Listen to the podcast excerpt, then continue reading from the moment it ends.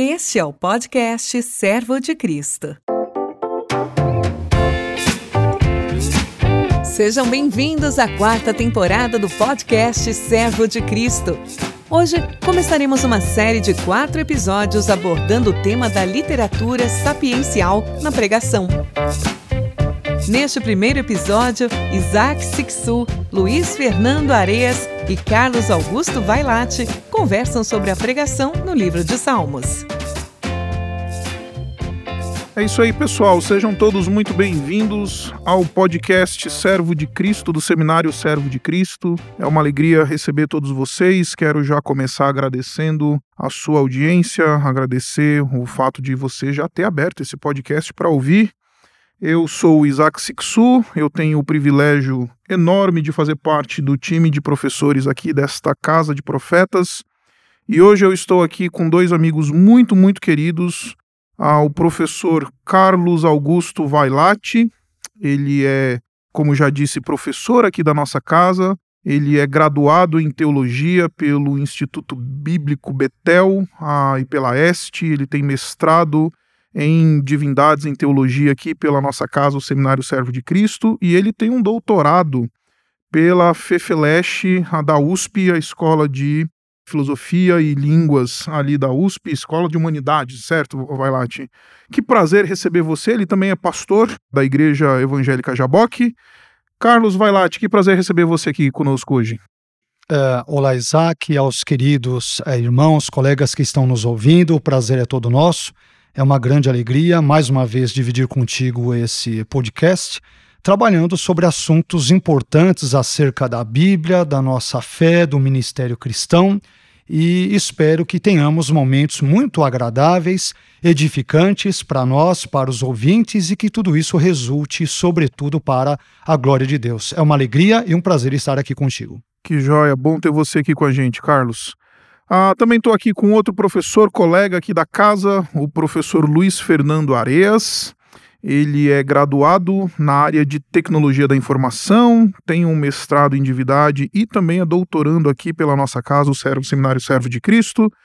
Querido professor Luiz Fernando, eu estou me sentindo tentado em chamar você pelo nome que a gente chama você aqui nos corredores da escola de Tico. Então faça isso, por favor. que alegria receber você, Tico, aqui entre nós. Ah, você é um amigo querido, que prazer ter você conosco aqui.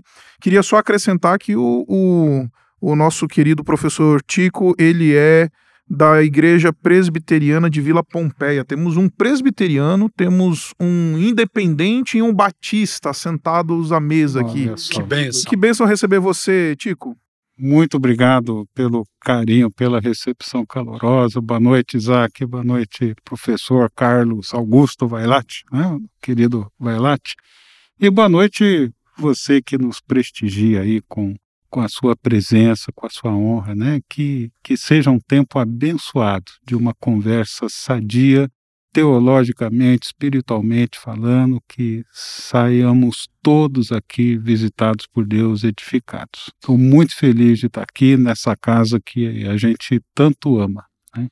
Tá certo, Tico. Que, que bom receber você mais uma vez. Mais uma vez, Carlos, que alegria e nós estamos hoje, quero já esclarecer para você que está nos ouvindo, estamos hoje começando uma série de quatro episódios de podcasts hoje.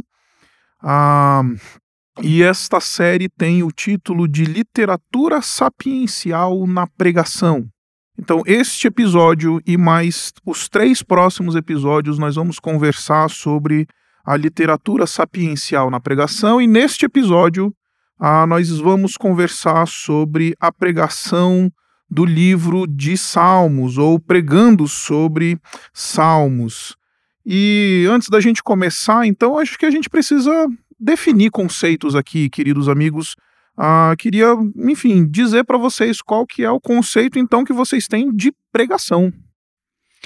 Ok, Isaac. Uh, eu diria, em termos bem gerais, que pregar é proclamar o conteúdo das Escrituras compostas de Antigo e Novo Testamentos, as suas verdades, o seu conteúdo, as suas doutrinas, uh, presentes nos diversos gêneros e subgêneros literários de Gênesis a Apocalipse. Então, de forma bem ampla e bem genérica, é claro, eu de, né, diria, definiria uh, pregar de uma forma muito sucinta desta forma. Uhum. Que legal. O que, que você acha, Tico? Ah, eu vou ser mais sucinto ainda que o Vailate, né? Mas gosto muito daquele livrinho lá do John Stott, né? Que ele fala do perfil do pregador, explica o que é pregação. E resumindo, né? Eu acho que é expor a palavra com integridade e também com relevância, algo que eu aprendi aqui na parte da homilética. Então essas duas características é, eu vejo que elas são essenciais aí na pregação. Não dá para abrir mão de nenhuma das duas. Às vezes você tem uma pregação que é íntegra, mas talvez ela seja um pouco difícil demais de, de se ouvir. Exato. Né? Vai explicar o que, que aconteceu com os hititas e eu não estou querendo saber com os hititas, eu estou com a minha vida toda aqui lascada, cheio de questionamentos para com Deus, né? E aí, quem sabe, os salmos não, não podem nos ajudar nisso. Exatamente, né? exatamente. Então, acho que a gente pode dizer que estamos todos numa mesma página, né? De que a pregação ou a tarefa da pregação nada mais é do que o processo de tornar explícito para a audiência, para a igreja, o conteúdo da palavra de Deus, né? Eu acho que isso talvez seja uma, uma, definição ainda mais simples do que a de vocês dois, mas de deixar claro, né, de, de apresentar, de deixar o povo exposto àquilo que diz a palavra de Deus, o que, que é o conteúdo da palavra de Deus. O que, que define para vocês, para a gente antes de entrar aqui propriamente na pregação do livro dos Salmos, o que, que define para vocês uma boa pregação? Bom, essa é uma ótima pergunta, né? Hum. Eu diria que uma boa pregação, antes de tudo, deve ser bíblica. Hum. Ela deve ter o seu fundamento nas Escrituras, mais uma vez compostas de Antigo e Novo Testamentos. Uh, em segundo lugar, pegando gancho na fala do Tico, citando o nobre John Stott, ela deve ser fiel ao texto escriturístico.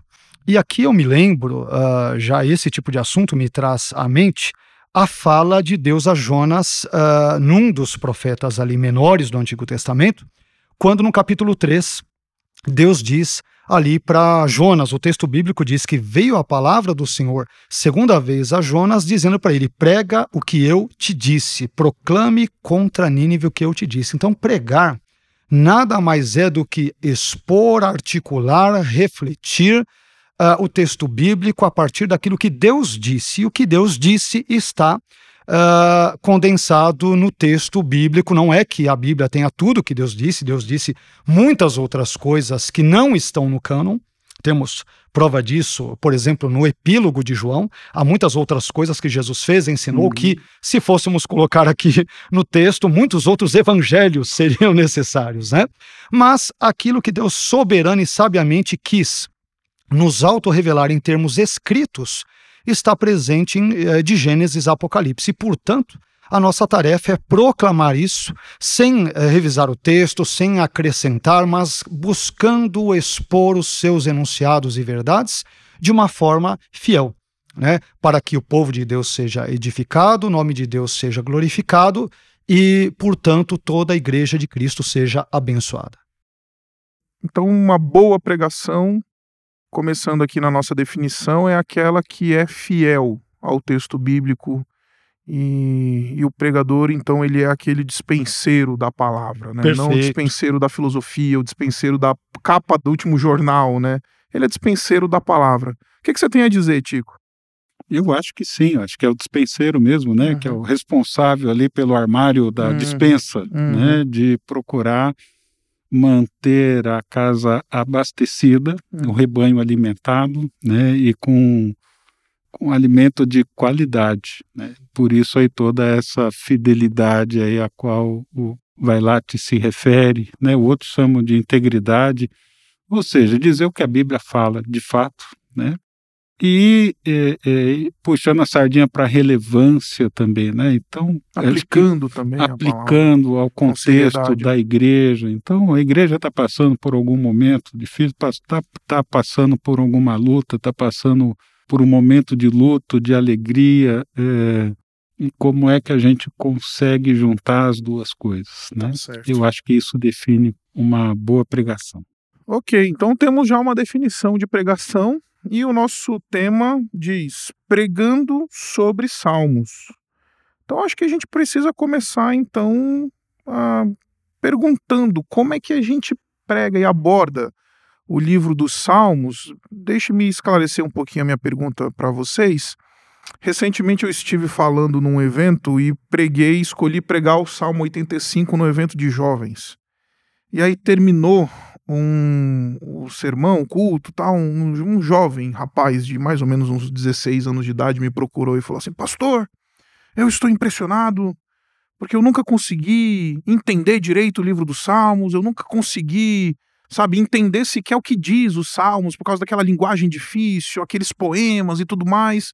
E hoje, ouvindo o Senhor, foi uma coisa que me esclareceu, foi bom e tudo mais. Não que eu seja um bom pregador, mas essa fala desse, desse jovem me trouxe um, um heads up, assim, né? Me, me acendeu algumas luzes amarelas no sentido de que pouco se fala de pregação do Antigo Testamento, ainda mais da literatura sapiencial, ainda mais do livro dos Salmos. Ah, eu acho que acho que todos nós podemos contar no, nos, nos, nossos dedos aí a última vez que ah, ouvimos alguém expor o livro dos Salmos com competência, com, com zelo pela palavra e tudo mais, porque de fato parece que o Antigo Testamento já não está mais, enfim, entre os.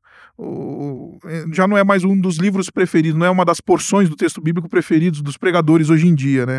O que, que vocês teriam a dizer? Como é que a gente consegue é, buscar essa, essa vocação para proclamar e pregar os salmos nas nossas igrejas?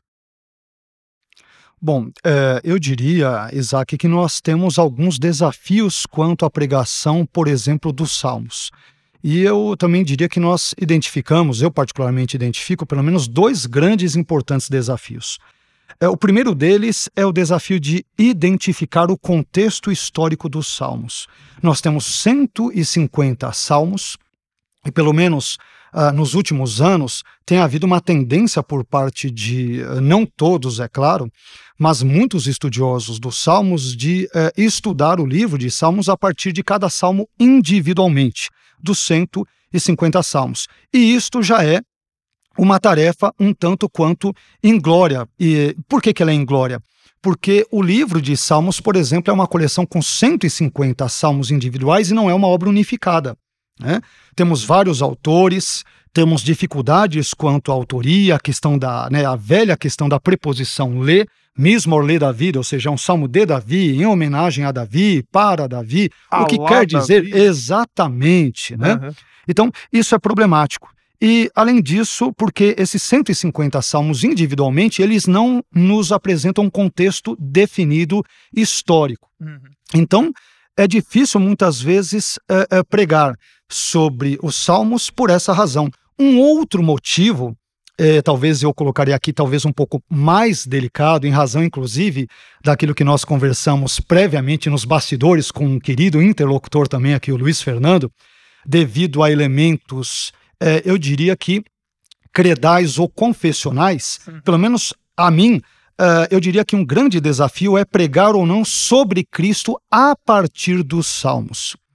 E aí, quando eu digo pregar ou não sobre Cristo, evidentemente eu sou cristão, adoro ao Deus Pai, Filho e Espírito Santo, uh, uh, vejo Jesus como Filho de Deus, mas eu diria que talvez haja um elemento complicador em termos metodológicos, pelo seguinte fato de que Cristo, ao ter se encarnado há cerca de dois mil anos atrás, aproximadamente, por razões óbvias, ele não poderia estar presente, pelo menos não em termos encarnacionais, enquanto personagem histórica, no período dos Salmos. Agora, eu não vejo nenhum problema em, por exemplo, começando a falar sobre os Salmos, o contexto de um ou mais determinados salmos, apontarmos para Cristo. Hum. Então, talvez esses elementos seriam alguns dos elementos mais desafiadores, e eu concordo contigo, viu, Isaac, que uh, talvez a igreja, a partir do evento uh, da vinda de Cristo, né, da sua primeira vinda, dos textos dos evangelhos, das epístolas paulinas, joaninas, petrinas e assim por diante, nós é, tenhamos uma grande inclinação para pregar sobre o NT e acabamos, vez por outra, por N razões, desprezando o conteúdo do Antigo Testamento, que é simplesmente três vezes maior do que o Novo Testamento. Exatamente. Aliás, a Bíblia de Jesus, de Paulo e de Pedro e de João era o Antigo, Era o Testamento. Testamento. Né? Então, se eles não desprezaram o AT, e me perdoem o uso da, de- da terminologia desprezo, que é muito forte, Uhum. eu entendo que nós também não deveríamos desprezar, mas com frequência pregamos sobre Paulo, sobre Jesus, o que é maravilhoso porque é Sim. bíblico, mas não nos esquecemos, né, não nos esqueçamos da, do conselho de Paulo em Atos, quando ele vai dizer que ele nunca deixou de pregar para os Efésios todo o conselho de Deus. E todo o conselho de Deus extrapola as páginas neotestamentárias. Exato. Portanto, esse é um grande, um grandioso eh, desafio que temos pela frente. O que mais que você vê como desafio aí? Ah, certamente as pessoas que estão ouvindo a gente, Tico, eles são estudantes, são irmãos, pastores que compartilham conosco essa, essa responsabilidade de pregação e muitas vezes se sentem, sabe, ah, ah, sabe, aplacados, né, e, e tomados, nocauteados pela tarefa de ter que pregar, né, o, É o Antigo Testamento, especialmente o livro dos Salmos. Você consegue identificar algum outro desafio que é que a gente tem que lidar diretamente quando a gente vai pregar o livro dos Ah, Salmos? Tem vários desafios, né? Vamos tentar Uhum. eh, elencar alguns, né? Primeiro, como o Vailate já disse, é um texto que a gente desconfia que a metade dos Salmos é de Davi, mas a gente não pode ter certeza Hum. porque por causa de uma preposiçãozinha que quem sou eu para falar com de, de hebraico aqui com esses dois à mesa aqui, né? Mas às vezes o texto não quer dizer que o salmo é de Davi. Pode ser em homenagem ao Davi, pode ser sobre Davi, pode ser ao estilo de Davi. Então, Perfeito. Nem sempre eh, quer dizer de Davi. Embora alguns você não tenha a menor dúvida de que são de Davi, né? Até porque de vez em quando ali eh, nos livros de Samuel ele solta algum algum poema, algum algum da, oh, olha o Davi falando aqui, né? Verdade. Então, aí você tem, por exemplo, Salmo 90, Salmo de Moisés, né? Moisés, na sua cronologia, eu lembro que você uma vez escreveu a lousa inteira de ordem cronológica. Moisés viveu mais ou menos quando? 1446 a 1406, mais ou menos ali. Olha só. E a gente tem salmos pós, claramente pós-exílicos, como o 126, né? Uhum. Quando o Senhor restaurou a sorte de Sião, como, ficamos como quem sonha. Então você pode chutar aí mais de mil anos de de amplitude, de amplitude Verdade. do texto, né? Agora é impressionante é, é, que há uma coesão, mas vamos falar disso daqui a pouco. Vamos falar dos desafios, né? É, eu me converti lendo o Antigo Testamento. Eu fui eu fui teimoso. Todo mundo falando começa em Mateus, eu comecei em Gênesis, eu fui até Isaías assim, eh, devorando 5, 10 capítulos, 15 por dia. Com Isaías eu comecei a que coisa boa. comecei a derrapar, comecei a não entender, porque sai do, de uma história linear, né? É, mais ou menos a partir dali. E eu prego, na maioria das vezes, sobre o Antigo Testamento, por causa dessa, desse carinho que Deus fez comigo de me, me escolher, me salvar através do Antigo Testamento. E também motivado pelo, não sei se descuido seria uma palavra muito forte, quando você vai escuta os pregadores, é, realmente a maioria prega sobre o Novo Testamento, vai pregar sobre os evangelhos, sobre as cartas, e de vez em quando dá uma chegadinha lá no Antigo. Testamento. Então, eu tento fazer a, a minha proporção três, três antigo, um do novo, assim como está na Bíblia, né? Tentando ser fiel nesse Ele é bem sentido. bíblico, né? Tá vendo? A proporção é vendo? bíblica. Propor- Essa É. proporção é bíblica. Se o, no É. Antigo Testamento tem três É. vezes o tamanho Pois do novo, é. né? E eu, eu diria que os salmos estão, é, pelo fato de você não saber alguns, quem foi que escreveu, quando, eles, quando ele foi escrito e por que ele foi escrito, né? E isso é, traz um desafio maior. Tem alguns salmos que são, a gente chama de órfãos ou anônimos, né? Eles não têm nada no, no cabeçalho ali, né? É, mas são poucos, relativamente falando com o tamanho do, é, a quantidade deles no saltério. Mas eu citaria aqui, sem querer ser calvinista demais, mas uma das expressões mais belas para definir o livro dos Salmos, acho que é o Calvino, ele fala que, olha, que é uma anatomia de todas as partes da alma, porque não há uma emoção sequer que o ser humano tenha que não esteja descrita ali. É. Né? Então aí eu já estou falando não dos desafios, mas dos ganchos que a gente exatamente, pode ter. Né? A gente vai voltar daqui a pouquinho, Tico, nisso daí, porque de fato o que você está falando e citando o Calvino é muito importante, porque a, a, o livro dos Salmos é o único livro que não é Deus falando aos homens, né? São os homens falando a Deus. É uma via contrária. A gente vai voltar nesse é, sentido. É, Atanásio. É, né? exatamente. Enquanto a maioria é, das escrituras, é, Deus falando conosco, os Salmos isso, falam por nós. Exatamente. Né? E, e, e foi a grande inspiração, por exemplo, de Agostinho e outros grandes gigantes da história, né? É, eu queria voltar um pouquinho nisso que você colocou, ah, Vailate, porque isso que você colocou é muito importante nessa questão. É óbvio que a gente não vai ter tempo para exaurir toda essa questão metodológica envolvida que você trouxe. Perfeito. Mas eu acho que a gente precisava, eventualmente, definir alguns conceitos em termos dessa metodologia hermenêutica acerca da, de como é que a gente vai olhar, interpretar os salmos. A gente tem é uma, uma escola gramático histórico literal que está muito mais preocupada com o contexto da, da escritura, o, o chamado Liben e tudo mais. Perfeito. A, a, essa escola que muitas vezes é associada também à chamada escola dispensacionalista e etc. Tanto é que eu te perguntei aqui antes da gente entrar, tá, você, você já virou dispensacionalista? Vai lá e tudo mais. Você falou, não, não, não sou dispensacionalista, mas também não abraço a teologia do pacto. Então nós dois podemos nos abraçar aqui, porque o pessoal me Perfeito. pergunta, você é dispensacionalista? Eu falo, não. Você então é teólogo do pacto? Também não. Ao mesmo tempo, a gente tem o próprio Senhor Jesus Cristo a, falando: olha, as escrituras testificam a meu respeito. E vocês, em João 5, né? Vocês investigam Perfeito. as escrituras, crendo que vão encontrar a salvação ali, e eventualmente esse pressuposto está correto. Só que vocês não vão encontrar salvação, porque para encontrar salvação, vocês precisam me encontrar no texto bíblico. Então vocês não vão vir a mim e não vão receber a salvação. Ah, como é que metodologicamente a gente pode caminhar um caminho seguro de respeitar esse contexto histórico, esse Sitzin Liben de cada salmo, esse ambiente de disposição de, de um salmo que tem um contexto, tem uma data, tem um autor, tem um, tem um local. Ao mesmo tempo, a gente pode tentar chegar em Jesus. Vou dar um exemplo para você, por exemplo, Agostinho, quando ele falou sobre o bem-aventurado do Salmo 1, ele foi cabal em dizer que aquele bem-aventurado ali é o Senhor Jesus Cristo. Não numa hermenêutica totalmente alegórica, obviamente, mas ele usou bastante do recurso da, da tipologia cristológica e tudo mais.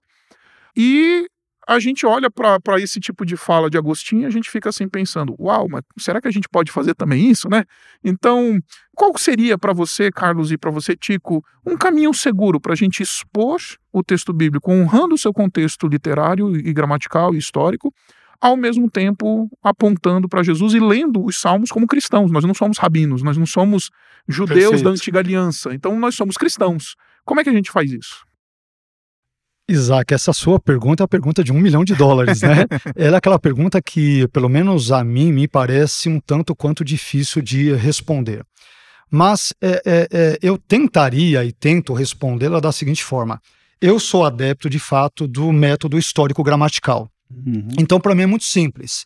Uh, os salmos, como o nosso querido Luiz Fernando, ou Tico, se me permite também a intimidade, né, meu querido? Estamos aqui entre colegas, professores, amigos, irmãos em Cristo. Então, os salmos eles abrangem aí pelo menos um período de mil anos, desde Moisés até o contexto ali do cativeiro, isso foi muito bem aqui colocado, né? Isso. E tudo isso se dá antes de Cristo. O cativeiro babilônico ele antecede ali a, a encarnação de Jesus, no mínimo aí, grosso modo, em 500 anos. Exato. Então, Ver Cristo ali seria, evidentemente, o cúmulo do anacronismo. Então, é, eu penso que nós devemos é, interpretar o texto dos Salmos é, nos seus próprios termos, uhum. respeitando a sua gramática, a sua história, que é já um elemento mais delicado, como eu já é, busquei adiantar, nós não temos um contexto histórico bem definido. Aliás, muitos dos títulos que aparecem em hebraico nos Salmos, há uma grande discussão sobre isso, embora eles estejam presentes em, eh, desde longuíssima data, uhum. e isto não significa, todavia, que eles estariam presentes no texto ou textos originais, isto é, nos autógrafos. Uhum. Então, isso aqui é uma discussão que vai longe, né? É, e isso, então, ajuda a embolar ainda mais o meio de campo. Então, é, eu concordo contigo, enquanto cristãos, nós não adotamos apenas o Antigo Testamento enquanto escritura, mas todo o Novo Testamento, Antigo e Novo Testamentos. Portanto, isto envolve pressupostos. Né? Sempre teremos pressupostos. O pressuposto de que Cristo é ou não a chave hermenêutica, se o melhor método é o histórico gramatical ou qualquer outro, histórico crítico, ah, ou algum método mais ideologizado contemporâneo, enfim. Eu, particularmente, adoto este método partindo do texto bíblico, quando eu vejo temas, como por exemplo foi citado aqui do Salmo 1, eu confesso que eu não teria essa coragem e ousadia de Agostinho. Eu, eu, com todo respeito do mundo que tenho a ele, eu, eu não sei se essa é uma boa exegese. E respondendo à sua pergunta, é, não nos esqueçamos de que quando Jesus diz em João 5,39, né, examinai as escrituras, porque elas testificam de mim, isso Jesus diz há dois mil anos atrás. Uhum. Quer dizer, mas e antes, quando Jesus existia? Se eu seguir, é, antes dele existir, melhor dizendo, se eu seguir um método diacrônico, eu terei problemas intransponíveis para ver Cristo. Uhum. Então, eu, por exemplo, sou adepto é, de seguir uma metodologia onde essas referências a Cristo uh, no AT, é, eu deva defendê-las quando eu tenho um contraponto mais claro no NT. Uhum. Por exemplo, Isaías 53, uh, uh, o Eve da Adonai, o servo do Senhor. Eu posso dizer seguramente que é Cristo porque Mateus 8 Exatamente. e Atos 8 dizem Exatamente. isso. Eu posso dizer que os sacrifícios do Antigo Testamento apontam para Cristo, porque Cristo é o Cordeiro de Deus que tira o pecado do mundo. Ora, mas eu já não posso dizer que o bem-aventurado do Salmo 1 é Cristo, porque eu não tenho nenhum contraponto e referência, de novo, respeitosamente a Agostinho. Então, eu prefiro interpretar o justo, o bem-aventurado, o feliz do Salmo 1 como sendo uma referência a um crente piedoso, um israelita piedoso, e, a partir disso, extrair pontos de contato com a vida terrena e o ministério de Cristo. Por exemplo, Cristo frequentava a sinagoga, Lucas capítulo 4. Exato. Ele lia frequentemente as escrituras, tem a ver com o texto agora sim do Salmo 1. Então eu posso usar Cristo como uma ponte a posteriori, uhum. mas não ver Cristo já de imediato no texto. A meu ver, seria uma violência profunda ao texto. Né? E, além disso, nós desprezaríamos e desrespeitaríamos, eh, na minha modesta opinião, todo uh, uh, todo o desenvolvimento histórico, aquilo que nós chamamos de revelação progressiva. Exato. Ora, se Cristo está nos Salmos, então não há revelação progressiva. Então ele não veio na plenitude dos tempos, então ele já está presente no Salmo, ele já está em Gênesis. Não querendo entrar em outro Sim. texto polêmico, a semente da mulher, claramente é Jesus, mas eu não encontro isso nos 50 capítulos de Gênesis, né? Respeitosamente aos queridos amigos, irmãos, exegetas, hermeneutas que o vêm. Uhum. Então, eu parto do texto bíblico, da sua gramática, da sua história. Vez por outra, quando tenho tempo e maiores condições, eu busco traduzir o texto bíblico que vou pregar, uhum. às vezes salmos e outros textos, né? E a partir disso, sim, quando eu vejo uma ponte que de fato irá apontar para Cristo, é que eu busco uh, trabalhá-lo, além das aplicações e outros elementos uh, relacionados.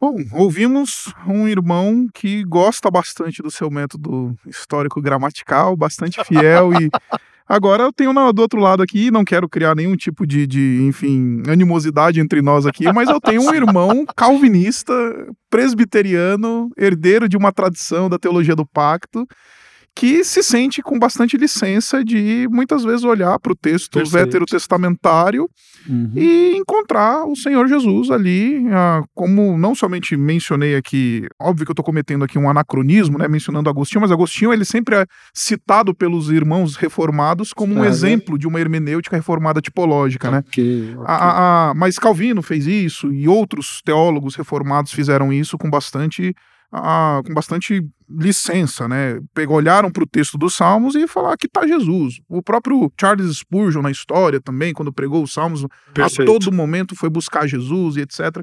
Então, onde é que você se localiza e qual que é o caminho e a trilha que você faz, Tico, quando você precisa expor o texto dos Salmos? Ok. Eu aprendi aqui nessa casa tão querida, né, que a Bíblia tem a primazia, né, inclusive acima dos pressupostos é, denominacionais, vamos dizer assim, né?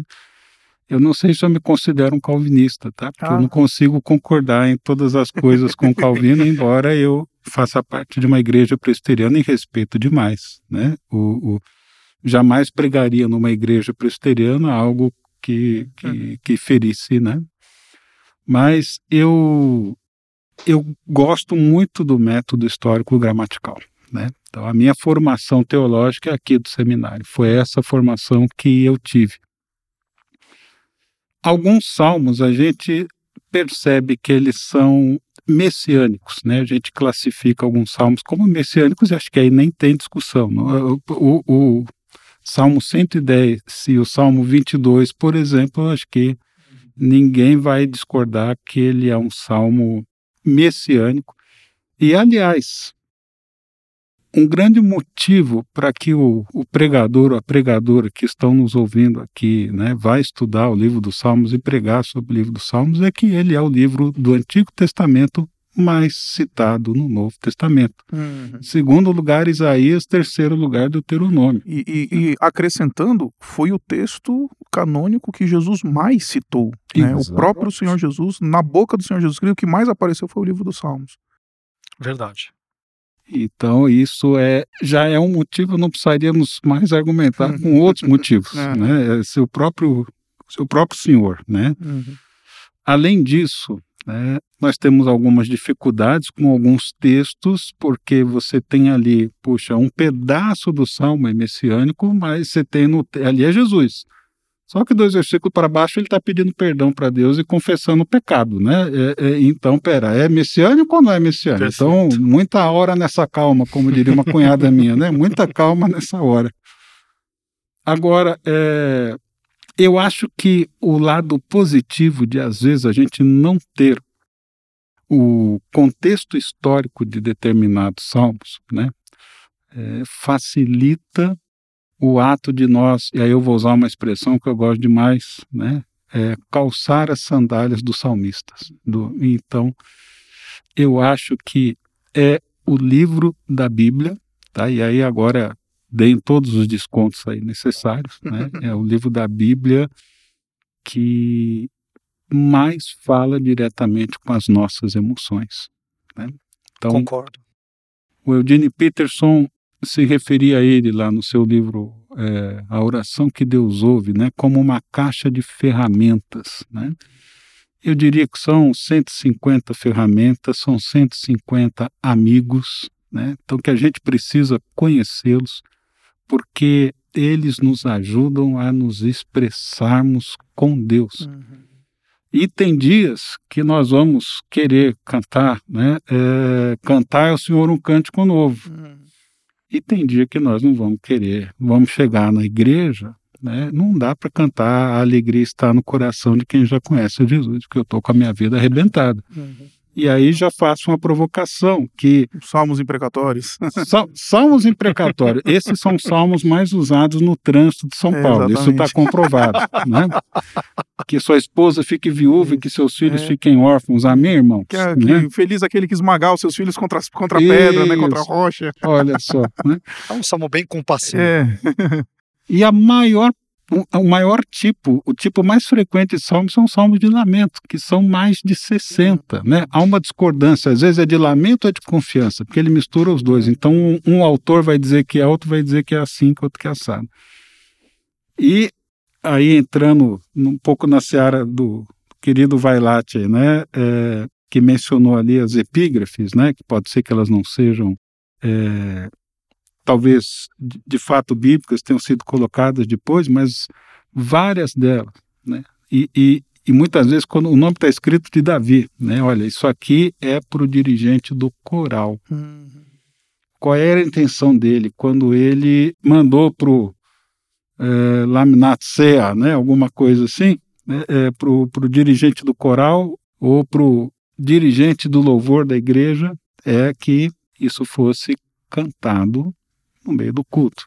E isso está lá, por exemplo, no Salmo 51, que Davi cometeu adultério com Batseba. Né? Uhum. Então ele escreve aquele salmo maravilhoso, contando o seu pecado, e ele fala: Olha, nós vamos cantar isso no culto agora. Passa para um dos quatro, sempre ali, é, às vezes é o Gedutum que é citado, ou Azaf, ou você tem um Emã e o Etan também, que fazem parte ali né, daquele contexto. Uhum. Então, salmos são para ser pregados, são para ser usados na liturgia, né? e muitas vezes para expressar a perplexidade que a gente vive nos nossos momentos. Né? Então eu citaria o Gunca foi o primeiro que, que estudou os salmos mais sistematicamente, fez um arranjo assim de tipos de salmo, classificou tal, muito legal. Aí vem um teólogo que eu aprecio muito, nem todos apreciam, que é o Walter Brueggemann, é, é, e ele reduz os tipos de salmos em três. Ele, você tem uns salmos de orientação, salmos de desorientação e reorientação, e reorientação ou nova orientação. E ele vai dizer: a sua vida, meu querido, está em algum desses pontos nesse momento e está indo para o próximo. Hum. Então você está nesse ciclo. Ou seja, algum salmo vai falar com você. Perfeito. Né? É, então, se eu pudesse então resumir aqui aquilo que vocês estão colocando, a Carlos vai lá te propõe que o caminho seja sempre a partir do texto, o texto a priori, nunca a posteriori, sempre hum. no texto e o texto dando essas pontes para que a gente possa chegar em Cristo numa, numa leitura bastante cristã, né? E você trazendo essa dimensão visceral né, do texto, essa dimensão humana do texto, essa dimensão. É, é, a gente prega Jesus e a gente chega na, na fé cristã, quando a gente encontra no livro dos Salmos esse, esse roteiro litúrgico do drama da, da do homem né, diante de Deus, né, do, do, do drama do homem que externa né, as suas emoções, o seu, o seu lamento, a sua alegria, a sua raiva, a sua ira, enfim, as suas vísceras, né, literalmente, ao Senhor a partir do texto bíblico. Eu queria, enfim, mexer um pouquinho com essa questão aqui do, do que você levantou, Tico, que é bastante importante. Ah, antes da gente talvez entrar um pouquinho mais na questão mais metodológica, em termos de uma prática de pregação do, do, do livro dos Salmos, ah, como é que vocês veem a importância dos salmos imprecatórios e como é que a gente prega os salmos imprecatórios? Uhum. Ah, como é que a igreja precisa receber uma mensagem a partir de um texto como esses que nós mencionamos, né, em que o salmista ele vai externalizar sua ira, vai externalizar esse, esse, esse desejo profundo de uma manifestação do juízo de Deus em seus termos mais violentos e cabais, né? Então, ah, como é que vocês, se vocês fossem pregar, se vocês já pregaram, por favor, compartilhem aqui que vocês, vocês já pregaram algum salmo imprecatório. Sim. Mas como é que vocês lidariam como pastores e pregadores com salmos imprecatórios? Bom, essa é uma ótima pergunta, né? Uh, eu já preguei sobre salmos imprecatórios, por exemplo, aqui o salmo que nós encontramos 137, que é um texto que foi muito uh, foi citado aqui, é um texto muito difícil. E eu diria que esse é o lado talvez é, interessante de pregarmos e necessário de pregarmos sobre os Salmos, pelo seguinte: nós mencionamos várias vezes sobre é, a dificuldade que temos de situar os Salmos historicamente. Então, essa atemporalidade, digamos, né, essa, essa não identificação histórica, essa dificuldade que nós temos de identificar os Salmos em termos históricos, é, os transformam em atemporais e, portanto, facilitam a sua identificação com a nossa história. Né? A história de Davi, de Asaf, do salmista, do salmo do uh, capítulo 1, né? é a minha história. Nós nos identificamos com as suas dores, com as suas alegrias, com as suas frustrações, com os seus medos, com a sua confiança em Yahvé e assim por diante. Então, é, é por um lado, esse elemento facilita a nossa identificação. Agora, falando sobre salmos imprecatórios, eu diria que eh, eles nos servem de exemplo sobre também como não devemos nos portar no nosso relacionamento com Deus. Né? Então, feliz daquele que pegar os seus filhos e der com eles nas pedras. É, que lição importante eu extraio disso para a nossa vida, para a minha vida, para a vida da igreja? Irmãos, o salmista, ele era humano. Ele estava suscetível a momentos de raiva, de ira.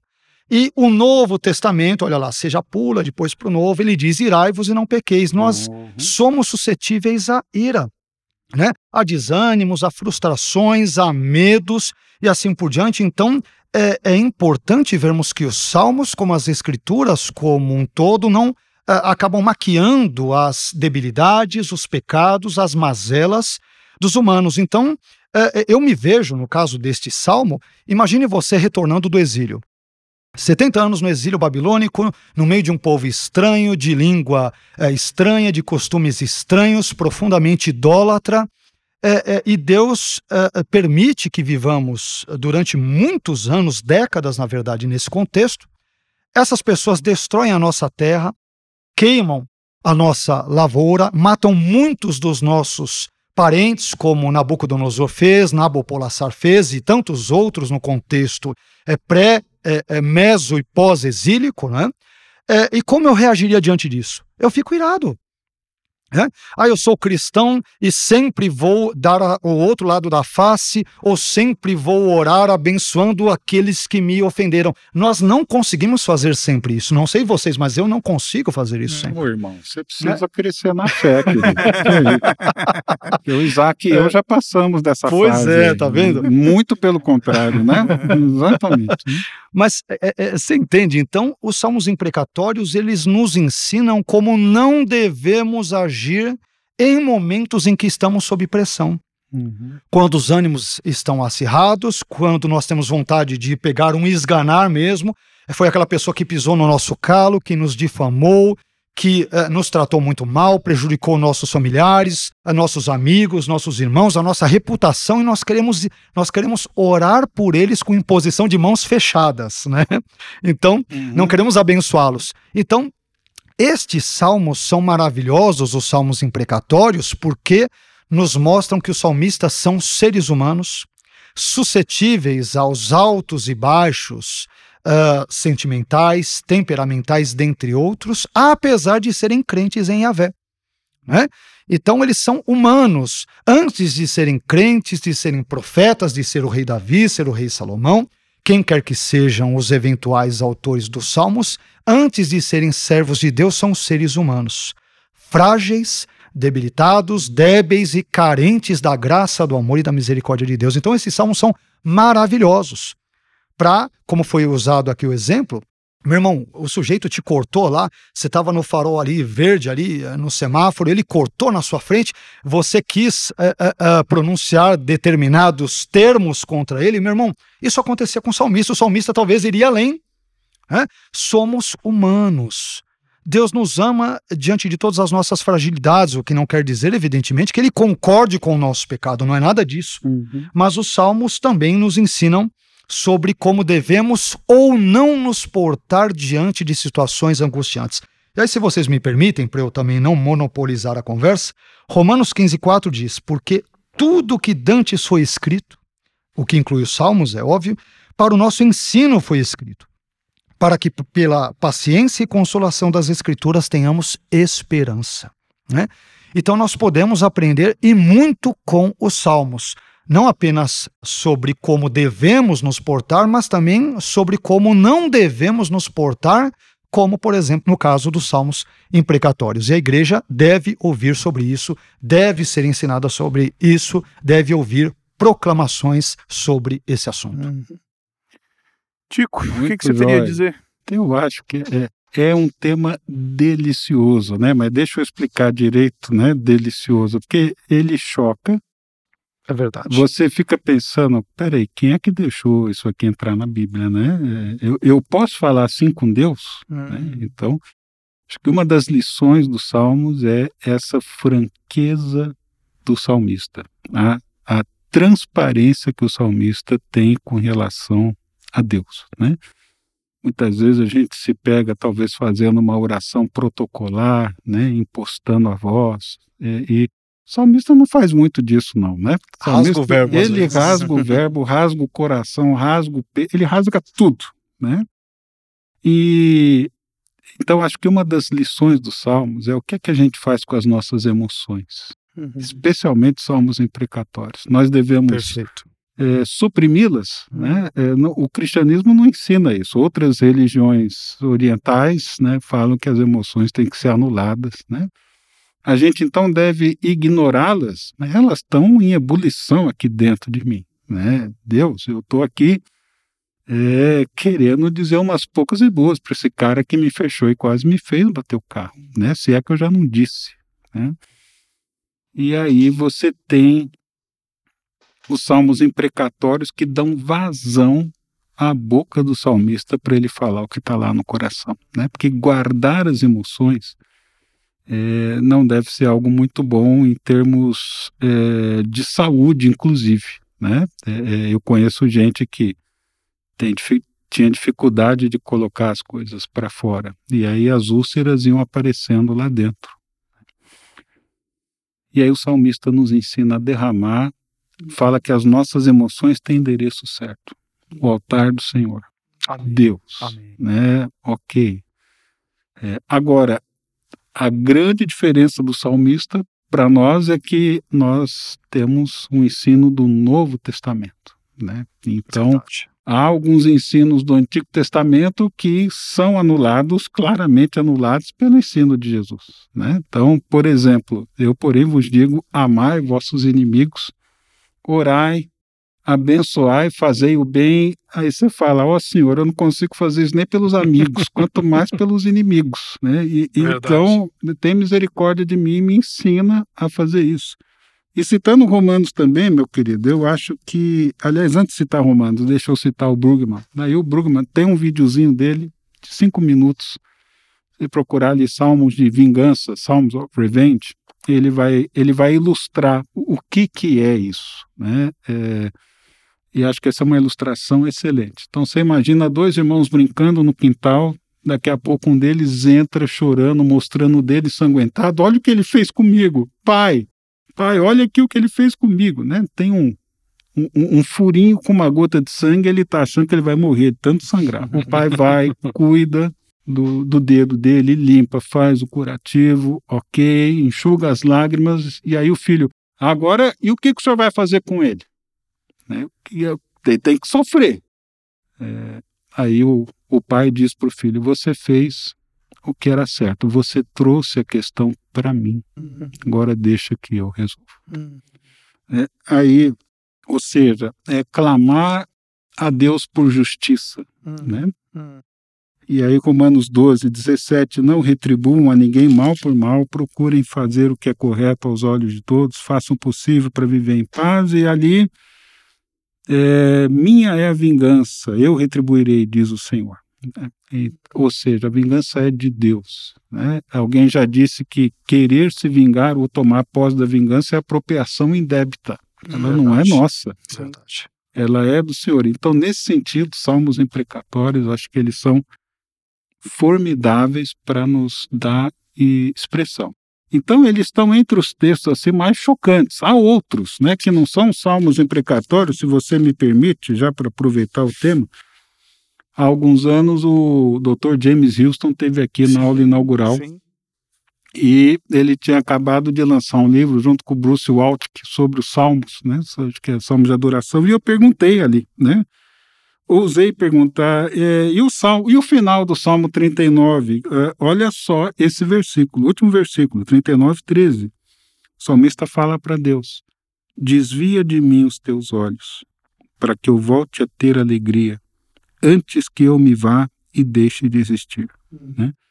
Não sei como é que está na linguagem de hoje, mas talvez seja, Deus, eu não aguento mais o Senhor, dá um tempo. É, é, então ele ele confessa o pecado, ele está falando, Deus está pesando a mão sobre mim. Então eu diria assim que não é porque está no livro dos Salmos que Deus ouve essa oração. Mas eu classifico o Salmo 39 como as nossas piores orações. Tem dia que os irmãos vão ser chegar na nossa igreja, as pessoas, é mais para o Salmo 39 do que para o Salmo 96. Né? Então, eu acho que deveria ter um espaço para o lamento também.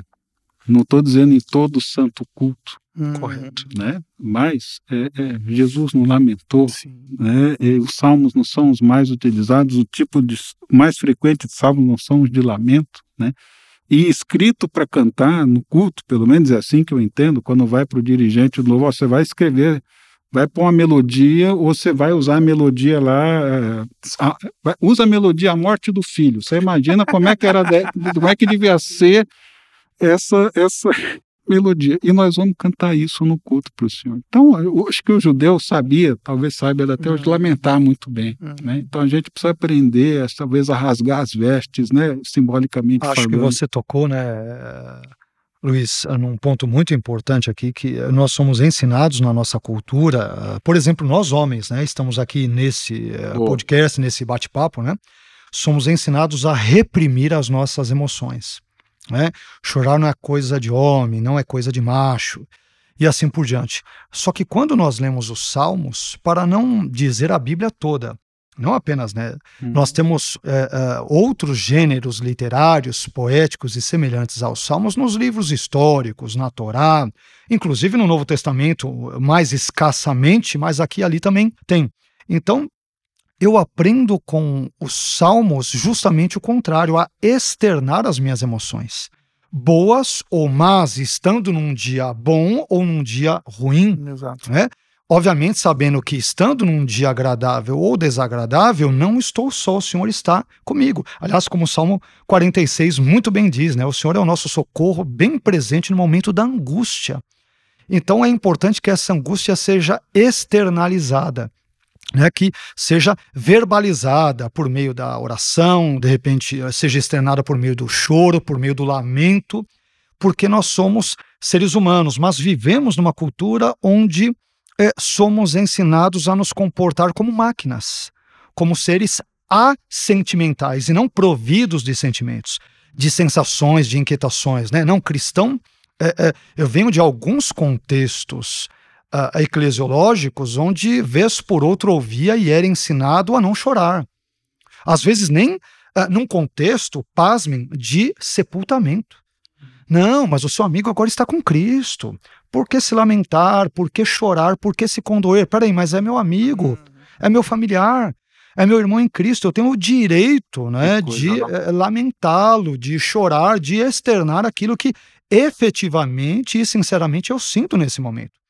Então, eu creio que os salmos, né, já que são objeto do nosso, uh, enfim, do nosso debate, do nosso bate-papo, da nossa conversa hoje, são muito importantes para quebrar é, esse paradigma absolutamente equivocado na nossa cultura, especialmente tupiniquim, de que o homem não chora, uhum. não deve verbalizar, não deve externar seus sentimentos, sensações, é, engole o choro, né? tem que engolir o choro. Não, devemos soltar o choro. Né? Jesus, curiosamente, mesmo sabendo que ressuscitaria Lázaro em João 11, versículos antes disso, ele chora. Uhum. Né? Jesus chorou, um dos textos mais lindos dos evangelhos da Bíblia, mas Jesus chora sabendo que ressuscitaria o seu amigo nos versículos seguintes, talvez nos ensinando, é, pressuponho eu, que devemos viver cada momento de uma vez.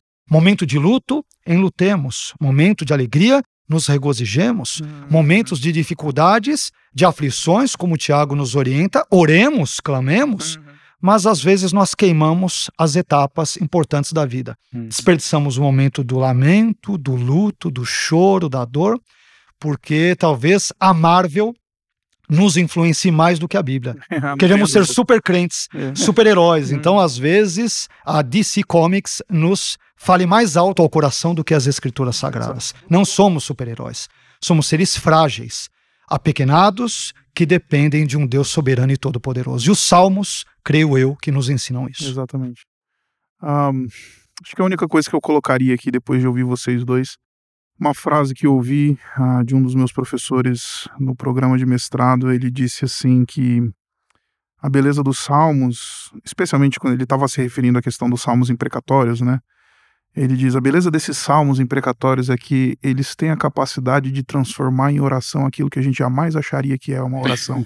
que legal. É verdade. Então, Muito perspicaz é, a observação. É, transformar em oração aquilo é que a gente jamais chamaria de oração. Que professor seu? Foi o Dr. Eudine Merrill.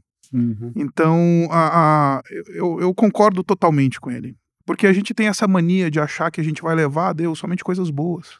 É verdade. A gente só vai colocar o nosso melhor, a gente escolhe as nossas palavras em orar, na hora de orar. E, e, e, e, essa frase foi talvez uma das frases mais bonitas que eu vi durante todo o meu programa de mestrado, porque é abriu os meus olhos para um negócio assim, uma dimensão. E, é importante a gente saber que temos licença dada por Deus de chegar diante de Deus e transformar aquelas palavras mais duras que temos, aqueles sentimentos mais agudos que temos em oração. Verdade. E Deus não vai se escandalizar, né? Eu costumo dizer para os meus alunos lá no, na, na, na, matéria de introdução ao, Novo, ao Antigo Testamento, eu falo: Deus não vai falar assim, ai, ai, meu eu, ele falou isso para mim. Não, Deus não vai fazer isso, né? É, é, é hum. Ai, olha, o Isaac orou isso e eu tô meio escandalizado com que o Isaac orou para mim aqui. Não, nós temos essa licença dada por Deus, né? E os salmos, eles têm essa beleza, né? De nos ajudar a transformar em oração aquilo que a gente jamais chamaria de oração. Então, é, é, é eu gosto muito disso. Mas, enfim, caminhando para o final aqui, a gente, a gente quero terminar de maneira bastante pastoral, meus irmãos, porque os irmãos, nós somos nós três, somos homens da igreja.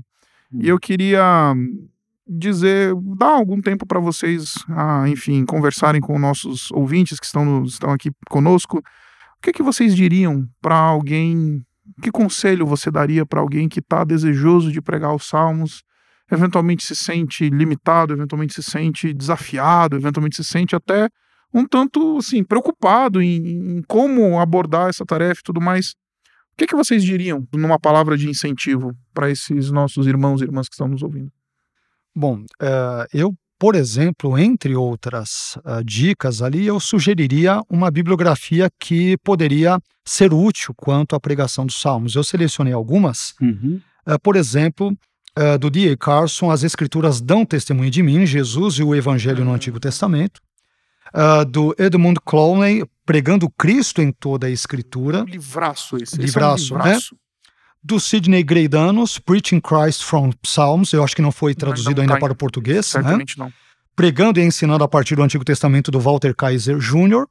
E por fim, do Christopher Wright, uh, Como Pregar e Ensinar com base no Antigo Testamento, ou seja, um mais direcionado uh, aos Salmos e outro sobre o Antigo Testamento. Então, eu, eu diria, uh, meus queridos irmãos, queridos amigos, ouvintes, leiam o livro dos Salmos, expliquem o texto do livro dos Salmos, apliquem o texto bíblico dos Salmos, leiam boas literaturas, bons comentários bíblicos sobre os Salmos e sobre todo, uh, todos os demais conteúdos veterotestamentários e preguemos sobre o Antigo Testamento. Né? Eu sinto falta, encorajo os irmãos da igreja que tenham a oportunidade e o privilégio de pastorear, amigos pastores e outros, a pregarem sobre o Antigo Testamento extraindo lições importantes para a nossa vida, para a nossa fé, para o nosso relacionamento com Deus, com Deus Trino, Pai, Filho e Espírito Santo, mas que não é, é, esqueçamos, né? não nos esqueçamos do Antigo Testamento.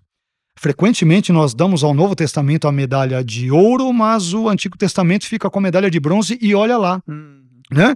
E curiosamente é a porção maior que temos das Escrituras. Então, é, é, temos poucas literaturas, é verdade, comparando-se com as da língua inglesa, espanhola e assim por diante, mas eu diria que temos literaturas suficientes para quem, por exemplo, não lê inglês, para que possa é, ler ali, aprimorar os seus estudos e, enfim, numa escola dominical, numa pregação, em estudos nos lares, em pequenos grupos, pregue mais sobre o Antigo Testamento. Aliás, pregue e proclame todo o conselho de Deus, como Paulo mais uma vez nos ensina numa das passagens bíblicas neotestamentárias. E que Deus abençoe a todos. Amém. Tico. Ok, né? acho que uma das melhores coisas que o seminário nos, nos dá é a bibliografia, né? Uhum. Então, assina embaixo da bibliografia do Vailate, eu acrescentaria uma, se você lê inglês, tem uma série, é, um comentário, é uma série de comentários, infelizmente ela não foi publicada todos os livros da Bíblia, acho que nem será, é, que é Teach the Text, que ensine o texto. Tem algumas, alguns livros a, Bíblia no, a Vida Nova traduziu, se eu não me engano, o primeiro Samuel é um tal de Tisholm, acho que você não Tisholm, conhece. Conheço né? ele, sim, foi meu professor. Eu sei, eu tô provocando você, né?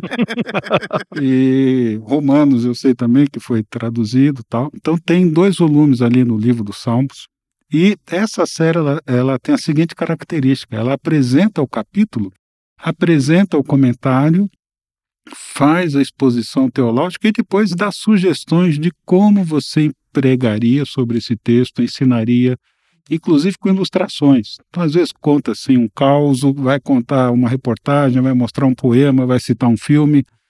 Essa, para quem é pregador, né, não só o livro dos Salmos, mas essa série é muito interessante. Né?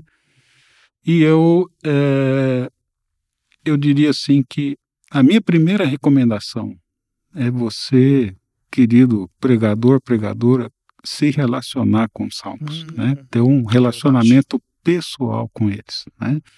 Acho que a sua pregação vai ser muito mais rica se você compartilhar dos sentimentos que estão ali, se os salmos te abençoaram de alguma forma. Né? É, isso acho que vai fazer toda a diferença. Né? E não posso deixar de citar né, que o, há alguns salmos que não estão só no livro dos salmos, né? eles estão em alguns outros pontos na Bíblia. Né? E permita-me a ousadia de citar o profeta Jonas aqui, querido Vailate, que você escreveu um comentário sobre o Jonas. Sabe né? tudo e mais um pouco de Jonas. Tudo né? e mais um pouco. Né? Capítulo 2, o que é que o Jonas faz? Né? Qual é a oração dele? Né? é um rosário, é um composê, é um pupurri de salmos. Né? E o, o Dini Peterson cita falando, olha, a escola de oração do Jonas era os salmos. Então, os salmos nos ensinam a orar.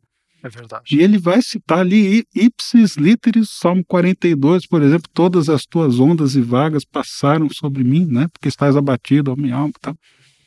Então acho muito. Esse é, eu falo brincando que é o, talvez o salmo mais profundo da Bíblia, porque está lá no fundo do mar, né? É, Perfeito. E então tem esse relacionamento com os salmos. Hum. Aí eu acho que você vai vai pregar assim, se envolvendo de maneira bastante íntima com o texto, hum. sem abrir mão da integridade e da relevância também. É. Boas dicas.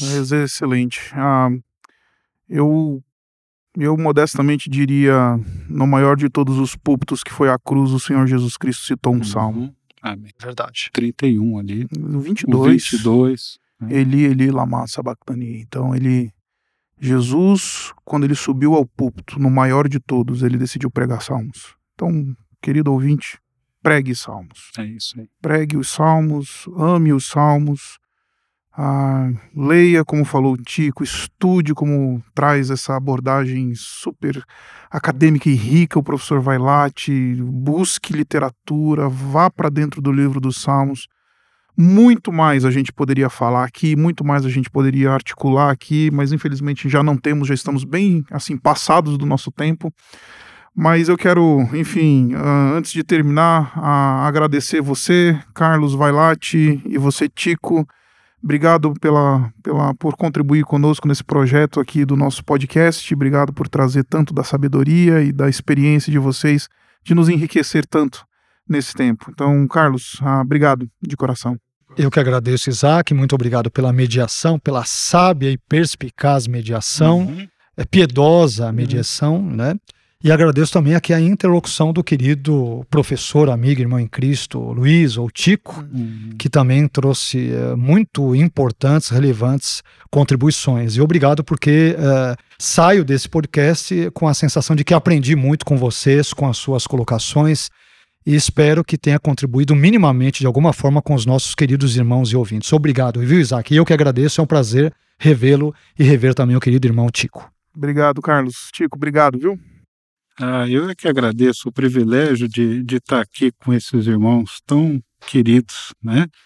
Salmo 16, 13, quanto aos fiéis que há na terra, eles é que são os notáveis em quem está todo o meu prazer, né? Então eu agradeço o privilégio de estar aqui com vocês, do o convite, tá, e também saio abençoado e edificado daqui.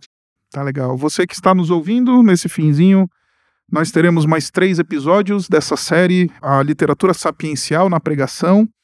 Então, espero poder reencontrar você ah, nos próximos episódios que nós teremos. Certamente nós vamos ter outros bate-papos também enriquecedores produzidos aqui pelo nosso seminário Servo de Cristo. Se você deseja conhecer o nosso seminário, basta você entrar em servodecristo.org.br e então você vai poder, enfim, acessar os nossos cursos, os programas que nós oferecemos.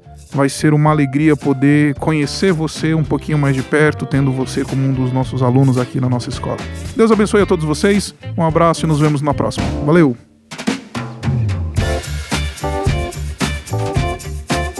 Você escutou o podcast Servo de Cristo. Para mais informações, acesse o site www.servodecristo.org.br.